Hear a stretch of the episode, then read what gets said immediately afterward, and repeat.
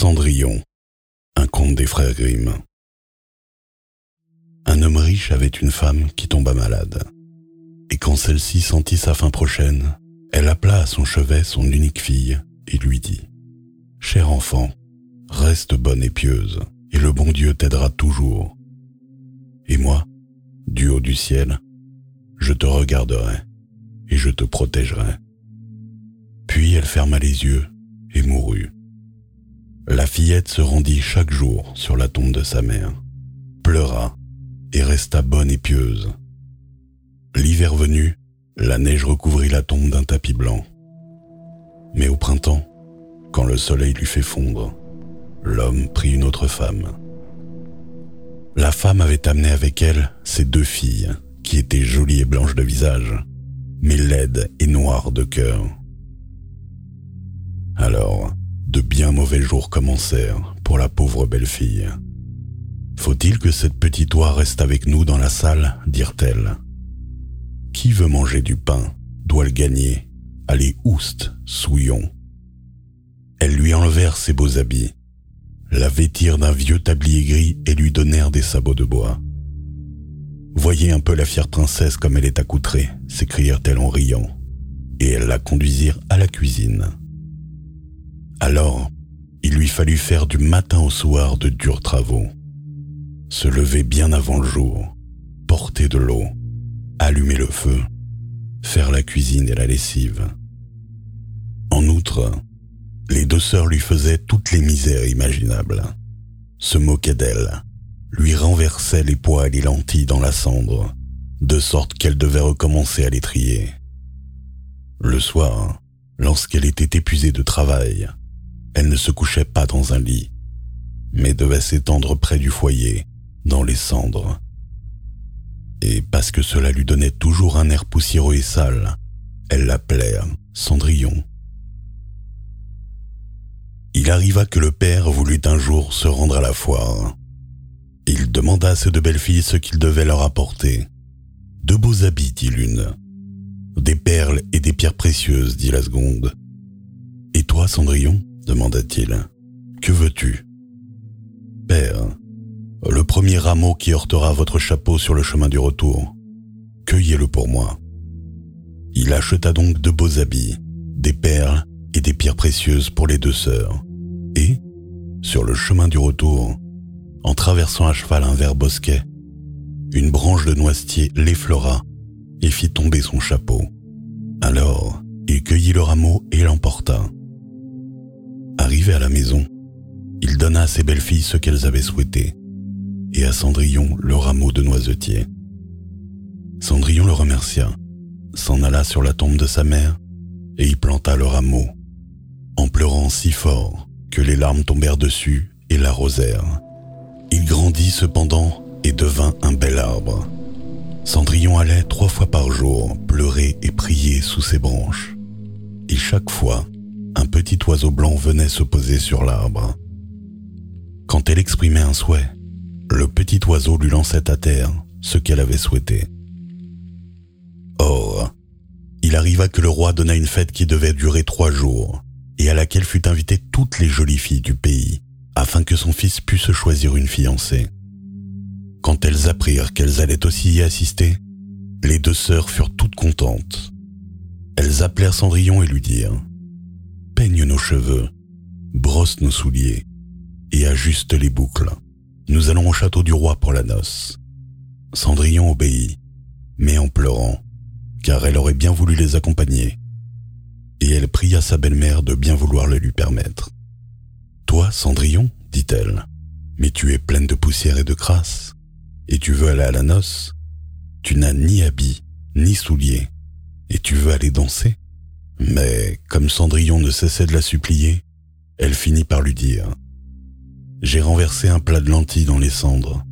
Si dans deux heures, tu les as de nouveau triées, tu pourras venir avec nous. ⁇ La jeune fille alla au jardin par la porte de derrière et appela ⁇ Petit pigeon docile, petite tourterelle et vous tous, les petits oiseaux du ciel, venez m'aider à trier les graines, les bonnes dans le petit pot, les mauvaises dans votre jabot.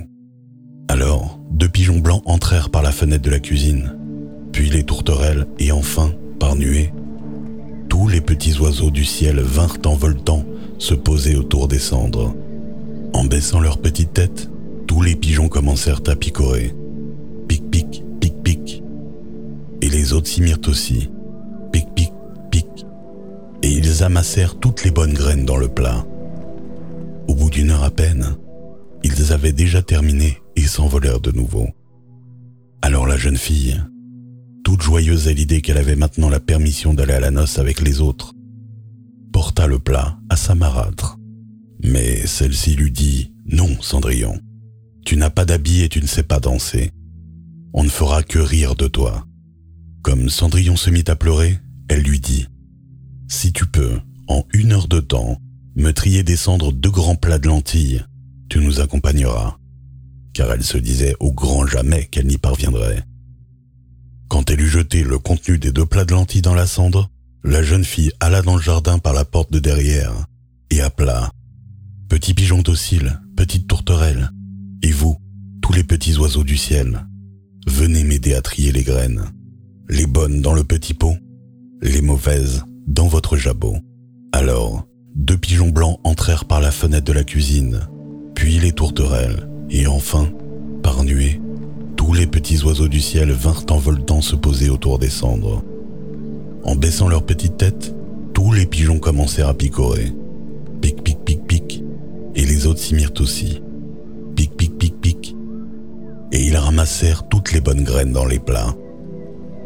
En moins d'une demi-heure, ils avaient déjà terminé et s'envolèrent tous à nouveau. Alors la jeune fille, joyeuse à l'idée que maintenant elle aurait la permission d'aller à la noce avec les autres, porta les deux plats à sa marâtre. Mais celle-ci lui dit c'est peine perdue. Tu ne viendras pas avec nous car tu n'as pas d'habit et tu ne sais pas danser. Nous aurions honte de toi. Là-dessus, elle lui tourna le dos et partit à la hâte avec ses deux filles superbement parées. Lorsqu'il n'y eut plus personne à la maison, Cendrillon alla sous le noisetier planté sur la tombe de sa mère et cria Petit arbre, ébranle-toi, agite-toi, jette de l'or et de l'argent sur moi. Alors, l'oiseau lui lança une robe d'or et d'argent, ainsi que des pantoufles brodées de soie et d'argent. Elle mit la robe en toute hâte et partit à la fête. Ni ses sœurs ni sa marâtre ne la reconnurent, et pensèrent que ça devait être la fille d'un roi étranger, tant elle était belle dans cette robe d'or. Elle ne songeait pas le moins du monde à Cendrillon, et la croyait au logis, assise dans la saleté, à retirer les lentilles de la cendre. Le fils du roi vint à sa rencontre, la prit par la main et dansa avec elle. Il ne voulut même danser avec nul autre, si bien qu'il ne lui lâcha plus la main, et lorsqu'un autre danseur venait l'inviter, il disait ⁇ C'est ma cavalière ⁇ Elle dansa jusqu'au soir, et voulut alors rentrer. Le fils du roi lui dit ⁇ Je m'en vais avec toi et t'accompagne, car il voulait voir à quelle famille appartenait cette belle jeune fille mais elle lui échappa et sauta dans le pigeonnier. Alors, le prince attendit l'arrivée du père et lui dit que la jeune inconnue avait sauté dans le pigeonnier. Serait-ce Cendrillon se demanda le vieillard. Et il fallut lui apporter une hache et une pioche pour qu'il pût démolir le pigeonnier. Mais il n'y avait personne dedans. Et lorsqu'ils rentrèrent dans la maison, Cendrillon était couché dans la cendre avec ses vêtements sales, et une petite lampe à huile brûlait faiblement dans la cheminée car Cendrillon avait prestement sauté du pigeonnier par derrière et couru jusqu'au noisetier. Là, elle avait retiré ses beaux habits, les avait posés sur la tombe, et l'oiseau les avait emportés. Puis, elle était allée avec son vilain tablier gris se mettre dans les cendres de la cuisine. Le jour suivant, comme la fête recommençait et que ses parents et ses sœurs étaient de nouveau partis, Cendrillon alla sous le noisetier et dit ⁇ Petit arbre, ébranle-toi, agite-toi, jette de l'or et de l'argent sur moi. Alors l'oiseau lui lança une robe encore plus splendide que celle de la veille. Et quand elle apparut à la fête dans cette toilette, tous furent frappés par sa beauté. Le fils du roi, qui avait attendu sa venue, la prit aussitôt par la main et ne dansa qu'avec elle.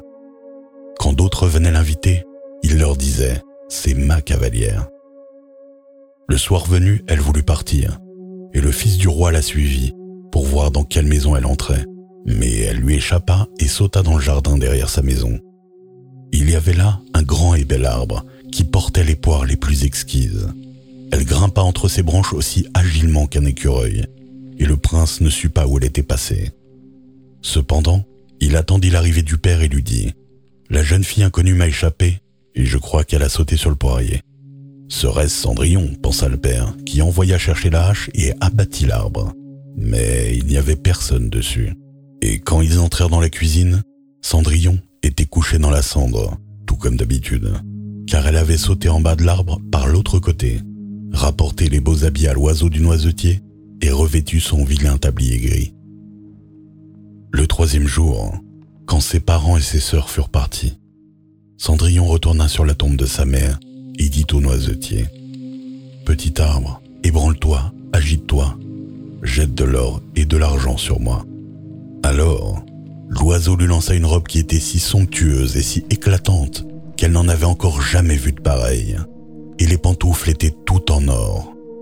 Quand elle arriva à la noce dans cette parure, tout le monde fut interdit d'admiration. Seul le fils du roi dansa avec elle. Et si quelqu'un l'invitait, il disait C'est ma cavalière. Quand ce fut le soir, Cendrillon voulut partir, et le prince voulut l'accompagner, mais elle lui échappa si vite qu'il ne put la suivre. Or le fils du roi eut recours à une ruse. Il avait fait enduire de poids tout l'escalier, de sorte qu'en sautant pour descendre, la jeune fille y avait laissé sa pantoufle gauche engluée. Le prince la ramassa. Elle était petite et mignonne, et tout en or.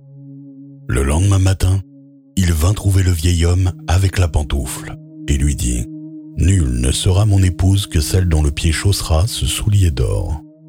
Alors les deux sœurs se réjouirent, car elles avaient le pied joli. L'aînée alla dans sa chambre pour essayer le soulier en compagnie de sa mère.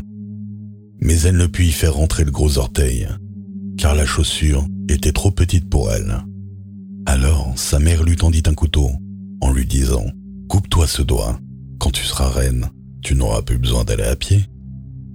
Alors la jeune fille se coupa l'orteil, fit rentrer de force son pied dans le soulier, et, contenant sa douleur, s'en alla retrouver le fils du roi. Il la prit pour fiancée, la mit sur son cheval et partit avec elle. Mais il leur fallut passer devant la tombe. Les deux petits pigeons s'y trouvaient, perchés sur le noisetier, et ils crièrent ⁇ Roucoucou, roucoucou, et voyez là, dans la pantoufle du sang il y a. Bien trop petit était le soulier, encore au logis, la vraie fiancée. Alors, il regarda le pied et vit le sang qui en coulait. Il fit faire demi-tour à son cheval, ramena la fausse fiancée chez elle, dit que ce n'était pas la véritable jeune fille et que l'autre sœur devait essayer le soulier. Celle-ci alla dans sa chambre, fit entrer l'orteil, mais son talon était trop grand. Alors la mère lui tendit le couteau en disant ⁇ Coupe-toi un bout de talon.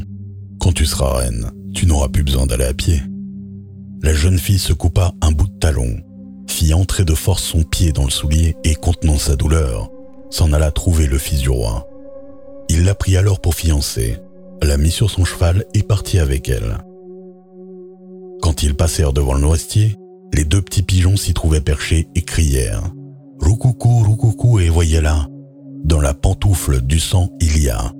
Bien trop petit était le soulier, encore au logis la vraie fiancée, le prince regarda le pied et vit que le sang coulait de la chaussure et teintait tout de rouge les bas blancs. Alors, il fit faire demi-tour à son cheval et ramena la fausse fiancée chez elle. Ce n'est toujours pas la bonne, dit-il. N'avez-vous point d'autre fille Non, dit le père. Il n'y a plus que la fille de ma défunte femme, une misérable cendrillon malpropre. C'est impossible qu'elle soit la fiancée que vous cherchez. Le fils du roi dit qu'il fallait la faire venir. Mais la mère répondit Oh non, la pauvre est bien trop sale pour se montrer. Mais il y tenait absolument, et on dut appeler Cendrillon. Alors elle se lava d'abord les mains et le visage, puis elle vint s'incliner devant le fils du roi, qui lui tendit le soulier d'or. Elle s'assit sur un escabeau, retira son pied du lourd sabot de bois et le mit dans la pantoufle qui lui allait comme un gant. Et quand elle se redressa et que le fils du roi vit sa figure, il reconnut la belle jeune fille avec laquelle il avait dansé et s'écria ⁇ Voilà la vraie fiancée !⁇ La belle-mère et les deux sœurs furent prises de peur et devinrent blêmes de rage. Quant au prince, il prit Cendrillon sur son cheval et partit avec elle. Lorsqu'ils passèrent devant le noisetier, les deux petits pigeons blancs crièrent ⁇ Roucoucou, roucoucou, et voyez là, dans la pantoufle du sang plus ne verra, point trop petit était le soulier. Chez lui, il mène la vraie fiancée. Et après ce roucoulement, ils s'envolèrent tous les deux et descendirent se poser sur les épaules de Cendrillon, l'un à droite, l'autre à gauche, et y restèrent perchés.